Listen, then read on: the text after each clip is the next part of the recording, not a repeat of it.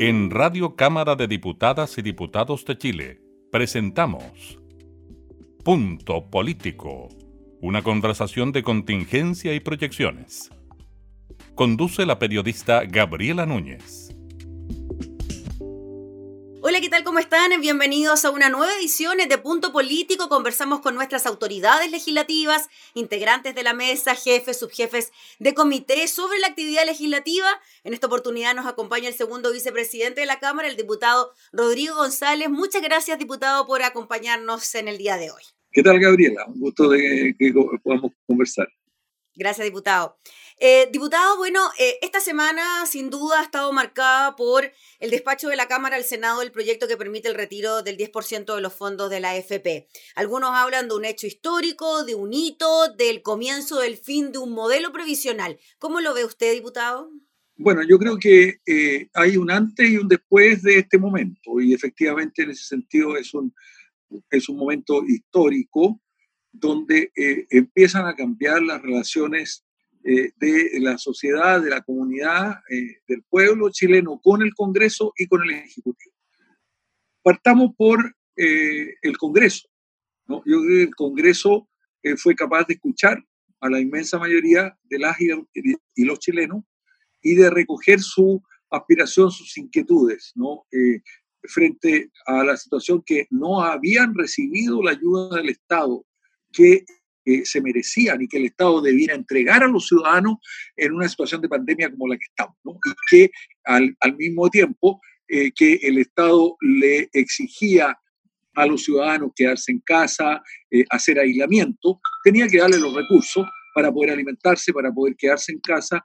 Y la verdad es que todo lo que ha sido ayuda social y ayuda económica ha sido a, a cuenta gota, sido miserable, ha sido insuficiente, eh, las ayudas que se han dado eh, no han llegado, eh, se distribuyen con una serie de requisitos, tienen un montón de trampas y de letras chicas, y al final el IFE, el ingreso familiar de emergencia, el bono COVID, ha llegado a la mitad o a menos de la mitad de la gente al cual estaban destinados, y la gente desesperada tratando de postular. El mismo subsidio de cesantía ha sido muy dificultoso.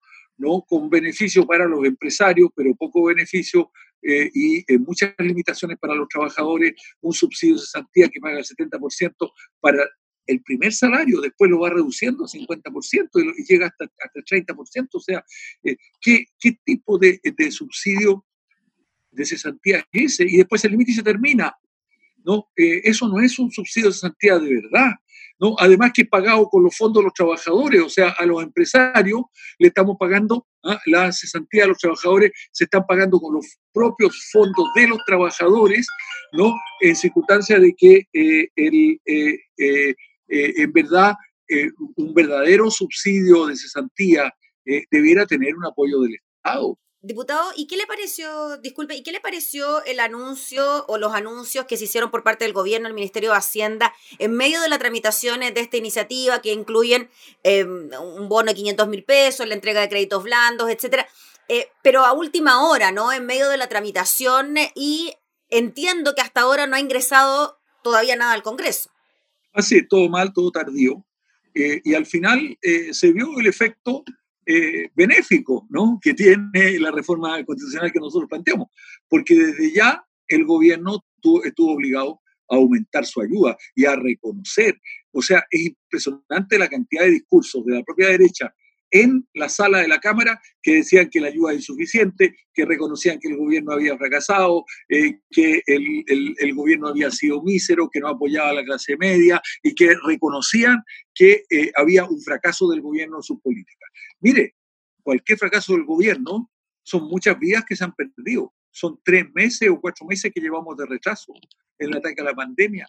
Son tres o cuatro meses más, o por lo menos un par de meses más, del el flagelo, digamos, eh, eh, en, en medio de la sociedad chilena, provocando los estragos que está causando, ¿no? Y alguna vez tendremos que hacer el cálculo de eh, la cantidad de vidas que se perdieron por la ineficiencia de la estrategia de las famosas cuarentenas dinámicas de Mañalich, eh, con el hecho de que no se haya tomado en cuenta eh, el sistema de salud primaria eh, para la trazabilidad, con los pocos testeos que se, se hicieron, con el hecho de que al inicio no había residencia sanitaria, entonces a la gente no se la podía aislar, después que se detectaban los contagios, a la gente se la devolvía a sus casas, donde contagiaban más a su propia familia. Entonces fue un desastre, un desastre la estrategia sanitaria de este gobierno.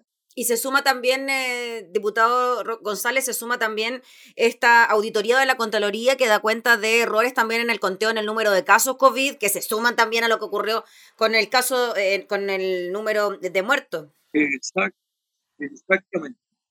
Entonces, bueno, dado todo eso, qué maravilla surge este proyecto de reforma constitucional y al gobierno, digamos, al doctor Jekyll los comillos, colmillos, digamos, eh, se le achican un poco, digamos, y dicen, ya aquí eh, planteamos un ofertón. ¿ah?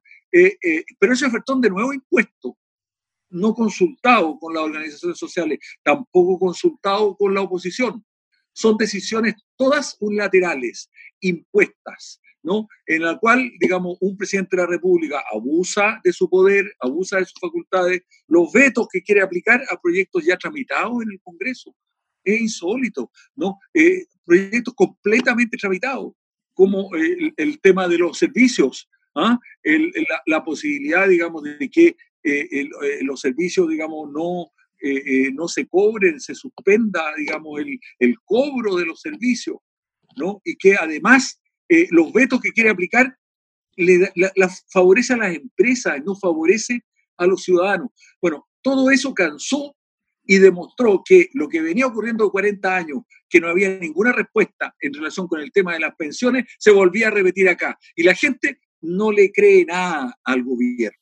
¿Qué le parece, diputado, la presión de alguna manera que ejerció también la ciudadanía por medio de cacerolazos, redes sociales? Bueno, hubo también hechos de violencia, pero ¿qué le, y tanto interés también que hubo en la tramitación de la ley. Tuvimos récord de audiencia en el canal de nosotros de la Cámara de Diputados, por YouTube, por Facebook, por Instagram. ¿Qué le pareció ese interés ciudadano que concitó la iniciativa? Maravilloso, maravilloso. Una ciudadanía que resucitó, no que resucitó, que estaba viva pero que se hizo manifiesta, que tuvo una posibilidad de expresión, que se sintió interpretada por el proyecto que elaboramos en la Cámara de Diputados. Eh, recuérdense que tuvimos tres proyectos, yo fui autor de uno de ellos eh, y los otros los trabajamos junto con, con los otros parlamentarios, logramos un proyecto síntesis muy bueno. ¿no? Lamentablemente, un segundo eh, aspecto del proyecto no fue aprobado, pero va al Senado y en el Senado se puede reponer, que es una parte muy importante, porque... El del Fondo Solidario, ¿no? Incluye, claro, incluye aspectos de la reforma más profunda que requiere el sistema de pensiones, que haya un fondo solidario que permita que eh, eh, los, eh, los recursos que se utilicen en el 10% que puedan recuperar, digamos, de sus propios fondos, ¿no? Los ciudadanos, que esos recursos se le devuelvan a sus pensiones a los ciudadanos, con un aporte empresarial y con un aporte del Estado, a través de un fondo solidario que se obliga al presidente de la República a dictarlo en un plazo máximo de un año. ¿no? Eh, y la, modalidad es una cosa que hay que construir y que tiene que construir el presidente con el Congreso. Pero miren, lo grave es que el gobierno es insensible. El gobierno es insensible. Todas las posiciones, ¿ah? eh, eh, hubo una carta muy interesante ¿no? que se envió. Toda la gente favorable, digamos, a eh, la propuesta del gobierno y que estaba en contra del retiro del 10% es toda gente del sector ABC1 de Chile. ¿no? O sea, el mundo de clase media, académicos, profesores, eh, gente del mundo de la salud, eh, todos los sectores más postergados, los trabajadores, las pymes, todos a favor de poder retirar y de resolver con su propio fondo dignamente con mis propios recursos. Yo prefiero dedicar mis recursos a las pensiones eh, de miseria o a la reducción absolutamente mínima que podrían tener mis fondos si es que se me descuenta el 10% cuando yo obtenga la pensión. Incluso la gente está dispuesta a que eh, ese fondo no sea recuperable, pero prefiere tenerlo ahora porque su angustia y los problemas que tiene que solucionar la clase media son inmensos, ¿no? Y no ha habido ninguna respuesta de parte del gobierno. Entonces, cambia la relación del gobierno con los ciudadanos y cambia la relación con el Congreso. El Congreso adquiere, digamos, mayor confianza por parte de los ciudadanos, se legitima más como eh, un intérprete de las demandas, que es lo que, la función que tenemos nosotros, la función de representación. La gente dice, mire, este, este Congreso, eh, eh, el prestigio del organismo Congreso está muy bajo.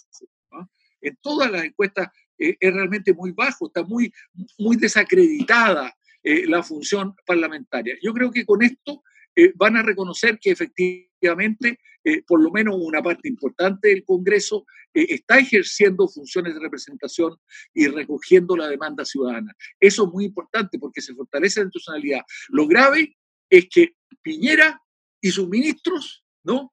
Con malas artes, con presiones, con amedrentamiento, con ofertones de, de y otras metodologías, querían impedir esto. Y por eso que yo eh, denuncié y he denunciado hoy día que Piñera está buscando una confrontación ¿no? muy peligrosa con eh, la oposición. Y la verdad es que en tiempo de pandemia lo único que puede hacer un presidente inteligente, sensible, capaz, con liderazgo, ¿ah? debiera ser ponerse de acuerdo con la oposición y tener un plan concertado, en común, pero nunca ha querido dialogar, nunca ha escuchado, ¿no? Es eh, un presidente autista.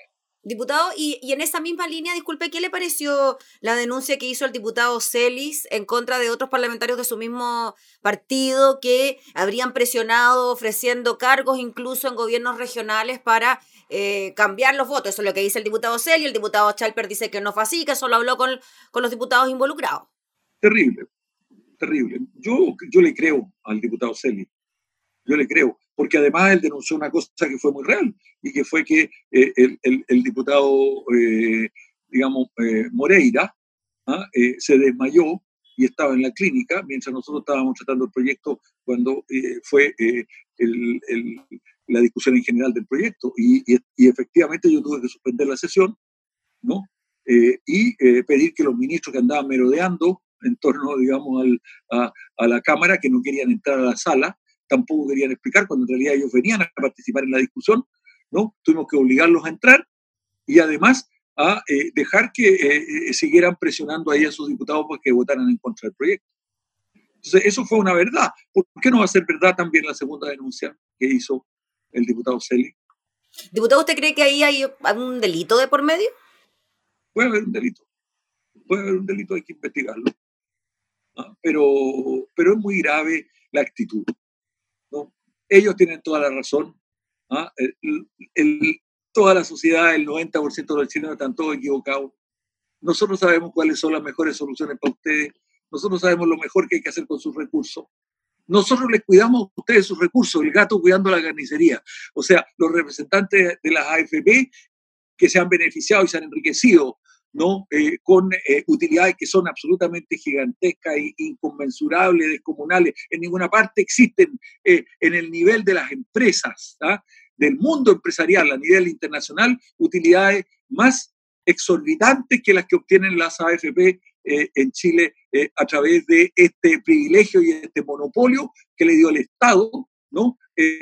por el ahorro forzoso de los trabajadores. Diputado, ¿y qué le pareció la postura de estos parlamentarios de gobierno que finalmente votaron a favor de esta, de esta iniciativa? Muy bien, pues valiente, eh, consecuente, sensible a lo que la gente le dice y que están cumpliendo su verdadera función de representación. Nosotros somos representantes del pueblo, somos representantes de la comunidad y a ellos nos debemos. No nos debemos a un partido político. Los otros parlamentarios eh, respondieron a su coalición política, a los intereses de su coalición política, de sus partidos. Los partidos le dan las órdenes. ¿ah? Entonces son obedientes ¿ah? a las órdenes que le dan sus partidos. Pues aquí tenemos eh, diputados que cumplen la función de representar, que es una función fundamental. Y representar significa recoger, procesar, ¿ah? pero eh, ser sensible a las demandas y a las necesidades que tiene la gente, que fue lo que recogimos y transformamos en reforma constitucional. Muy bien, pues diputado Rodrigo González, le agradecemos enormemente por el contacto. Ah, cortito, ¿cómo pronostica la tramitación en el Senado?